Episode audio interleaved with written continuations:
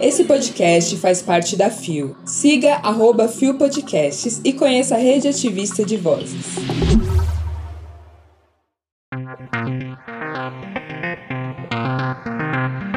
Dani Calabresa e Bento Ribeiro são processados por homofobia.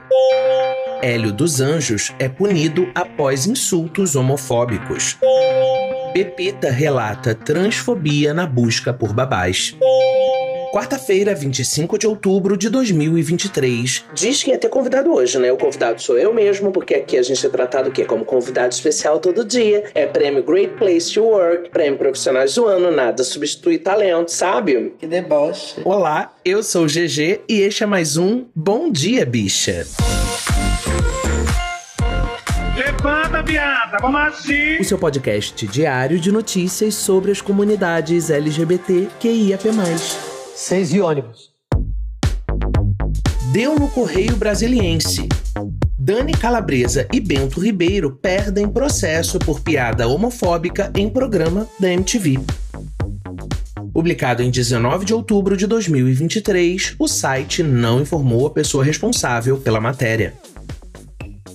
Dani Calabresa, Bento Ribeiro e a MTV Brasil terão que pagar 15 mil reais ao colunista Marcelo Bandeira por conta de um processo de danos morais movido por ele contra o canal e os humoristas por uma piada homofóbica em 2011, quando os dois apresentavam o Furo MTV. No programa, Dani e Bento falavam sobre Claudete Troiano. No momento, Dani se referiu a Marcelo como a bicha que trabalha com ela. Já Bento chamou o colunista de ajudante homossexual sexual. Da também apresentadora. Marcelo abriu o processo em 2014 e pediu uma indenização de 272.500 reais por danos morais. No entanto, na decisão em primeira instância, a juíza alterou o valor em sua decisão para os 15 mil reais, ante o considerável transtorno pelo qual passou o demandante, diz a decisão. Os apresentadores recorreram citando a tese da liberdade de expressão, alegando também que eram apenas os apresentadores e que não teriam escrito as piadas. No entanto, a decisão não acatou tais recursos. Não há prova de que as ofensas estavam inseridas no roteiro apresentado pela emissora, que os apelantes apenas interpretavam o texto e atuavam de forma engessada e sem autorização para realizar improvisos, inclusive com ofensas. Diz a sentença proferida nesta quarta-feira, dia 18. Sobre a liberdade de expressão, o texto da decisão lembra que o direito não é absoluto. Esse direito não é absoluto e não está livre de responsabilização quando o conteúdo veiculado contra um sujeito for praticado com abuso ou excesso de forma desproporcional, afirma o texto. Dito de outro modo, se o conteúdo divulgado na imprensa jornalística, informativa stricto senso ou humorística for capaz de gerar dano patrimonial ou extrapatrimonial a terceiros, a sua publicação não pode ser previamente censurada. Porém, uma vez divulgado o conteúdo, nasce à parte lesada o direito de ser indenizada e ao autor da ofensa o dever de reparar o dano. Continua.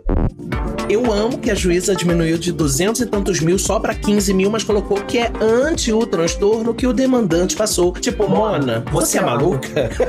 Eu realmente não, não entendi essa conta. Queria saber também se é a Abril que vai pagar parte da MTV, porque a MTV BR da época é a clássica MTV, a da Abril, ou se vai sobrar pra atual numa espécie de heranças de karmas, né? Enfim, é sobre. Na época ainda se falava e se fazia o que se queria em termos de LGBT mais fobia. LGBT sofre. Mudou, mas não mudou muita coisa, porém, estamos mais engajados, mais politizados, conscientes. Temos legislação que é judicializada, mas temos. É babado. Viralizou esses dias aí um tweet de um moço falando mal da trama de Kevin Ramiro na novela, um monte de gente caiu de pau. Eu concordo que a senhora foi chata, mas eu entendo muito da problemática que ela aponta, mas enfim, o povo todo acusando a militância como se a militância fosse só chatice. Acorda, querido. Só que é graças à militância, aos movimentos sociais, às ruas, a quem dá a cara tapa, que vale ressaltar quase nunca é a gay de Twitter. Tá passada. Que hoje muitas das causas são ganhas pra gente. Se todo mundo nos odeia, então por que a gente continua vencendo? Dani, beijo. Bento, não tem opinião formada, porém, bitches, paguem meu dinheiro. Quer dizer, o do Marcelo. Deu no gay blog. Técnico de futebol do Paysandu é punido após insultos homofóbicos. Publicado em 21 de outubro de 2023, o site não informou a pessoa responsável pela matéria.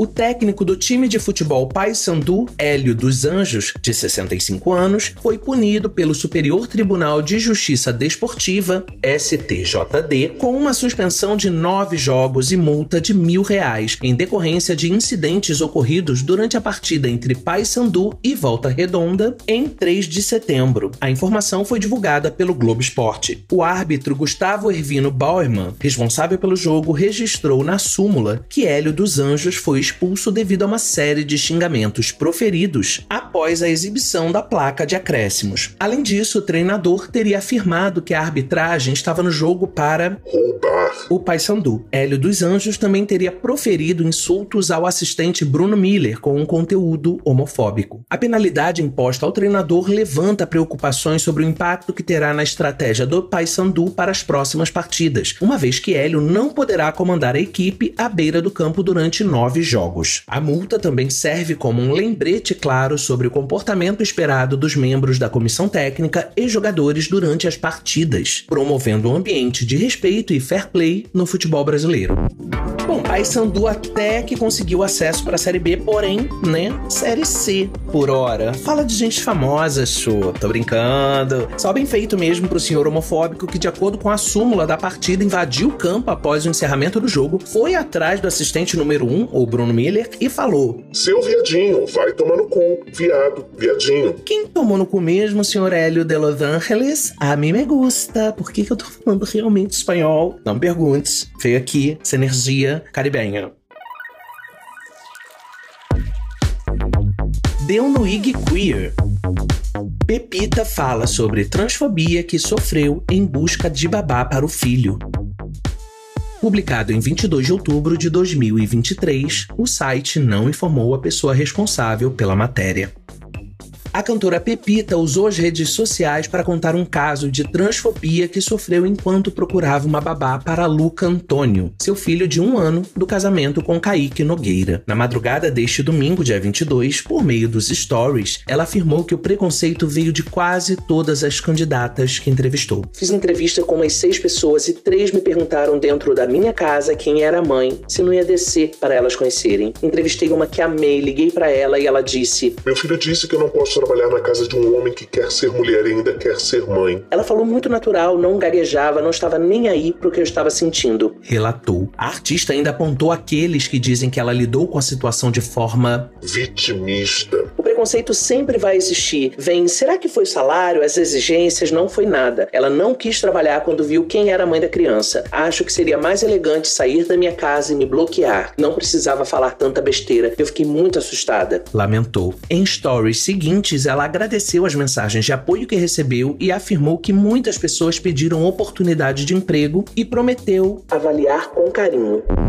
Ah, mas não mexe com a minha pepita não, gente, que aí você vai me ver aborrecido. Eu não quero perder meu réu primário. Eu não gosto de usar termo ofensivo contra nenhuma das nossas pessoas. E quando eu falo nossas pessoas aqui, eu quero dizer toda essa gente historicamente oprimida, seja pela sexualidade, pelo gênero, seja pela identidade, pela dissidência de corpo, seja pela cor da pele, ou seja, trabalhamos com ranço devidamente direcionado para homens cis, héteros e brancos, com menção honrosa para gays brancas que muitas vezes são confusas e se comportam como se fossem héteras, não é mesmo? É, gata. Temos ranços para elas também. Dito isso, que é pra justificar o que vem a seguir, o bando de mulher babaca e covarde, hein? Dá licença. Bando de mulher ignorante que reproduz essa transfobia escrota, se duvidar é tudo crente, que toma chifre e porrada de marido dentro de casa. É sim transfobia. É sim transfobia escrachada. Enfim, não repita essas palavrinhas em voz alta, por favor. Só considere o desabafo que eu tô falando aqui só para você mesmo, no seu ouvidinho, porque é, é, é, é, de cair o cu da bunda mesmo. Eu queria saber mais desse desdobramento. Se Pepita deu a vaga para alguém dessa galera que pediu depois que ela botou a boca no mundo. Eu fui catar lá no Insta dela, eu não vi nada a respeito. Se você souber, manda lá no direct pra gente, que eu queria muito saber o final dessa história. Quero uma babá babadeira pra Luca, porque ele merece, porque Pepita e Kaique merecem. A gata faz tanto pela gente. Bota a boca no mundo por todos nós. Consegue distinguir? Pepita, se você notar a gente um dia, eu quero que receba receba um beijo grande, gigante, tanto meu quanto de todos nós aqui no Bom Dia, que eu sei que eu posso falar por todos, porque você é um ícone, viu? Poderosíssima como a espada de um samurai. Só merece o melhor.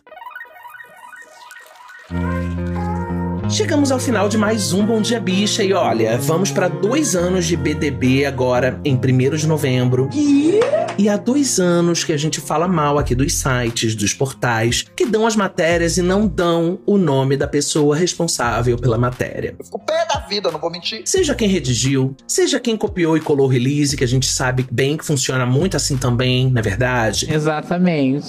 Mas tem um dedinho abençoado que, se não redigiu, apertou o Ctrl-C, Ctrl-V, colou o release, mas fez de algum modo o barro acontecer. Você tá me entendendo? É de um desrespeito bizarro que os portais não deem crédito a essas pessoas. Hoje, todas as matérias foram na base do site não informou a pessoa responsável pela matéria. Isso é muita sacanagem, gente. Eu tô cansada! Um dia, a gente vai ter uma redação só de jornalistas LGBTQIAPN+, e nunca mais vai dar matéria desses veículos que não acreditam seus colaboradores. Aguarde, vem aí. Bora fazer revolução? O Bom Dia Bicha tem identidade visual, edição e produção de Rod Gomes, idealização de GG, pesquisa e roteiro de Zé Henrique Freitas, que também apresenta juntamente com Anderson da Silva, Bia Carmo, Gabi Van, GG, Isa Potter, Lua Manzano e Rod Gomes. O programa integra Fio Podcasts. Conheça os outros programas da rede ativista de vozes e não deixe de nos visitar e de nos seguir nas nossas redes sociais. Os links para as redes e para as matérias que você ouviu neste episódio estão na descrição. Bom, desejando que a senhora J.K. Rowling faleça, eu vou ficando por aqui, mas amanhã tem mais Bom Dia Bicha a partir das 6 da manhã e sim, amanhã sim teremos um convidado babadeiro. Então, se eu fosse você, eu já ativava agora as notificações, porque tá realmente imperdível. Brota, vambora. E eu tô lá no arroba GG underline real oficial no Instagram e no Twitter e no ggcomg.com.br no Blue Sky. Quer dizer, eu não tô, né? Eu só falei porque a gente fala os arrobas no final do episódio mesmo, porque nesse momento minha vida tá tão maluca, mas tão maluca, que eu tô realmente correndo de rede social esse mês. Mas de vez em quando eu posto qualquer coisa lá só pra constar mesmo, pra não perder a conta, pra não perder, né? Enfim, pra dar essa pinta aí, só pra dizer, dá um rá, dá um rá rapidinho aqui. Obrigado por ter vindo até aqui. Um beijo.